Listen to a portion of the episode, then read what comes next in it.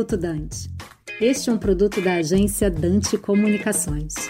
O mês de abril é muito importante para o mercado editorial. Dia 18 é o Dia Nacional do Livro Infantil, em celebração à data de nascimento do maior ícone da literatura infantil brasileira, Monteiro Lobato. Já no dia 23, temos o Dia Mundial do Livro, data de falecimento de autores como Miguel de Cervantes e William Shakespeare. São momentos perfeitos para nos questionarmos sobre como melhorar as formas de difundir o livro e aprimorar ferramentas para proteção ao direito autoral. Aliás, é em 26 de abril que comemoramos o Dia Mundial da Propriedade Intelectual. Cada elo desta nossa corrente deve colaborar para mobilizar a sociedade sobre a importância dos direitos de propriedade intelectual como estímulo à inovação e à criatividade. Precisamos aproveitar estas efemérides para dar ao livro a luz que ele merece, pois ele é a principal ferramenta de acesso à educação e cultura. Desde há muitos séculos, foi através da escrita que a sociedade pôde difundir seus conhecimentos e prosperar, para que chegássemos ao momento em que vivemos hoje, um mundo sem fronteiras, onde tudo acontece muito rápido em que a informação é um bem valioso, vital para o ser humano. Mais recentemente, o livro se tornou uma essencial companhia nos períodos de isolamento social, fazendo com que as vendas de livros tivessem um crescimento de quase 30% em 2021.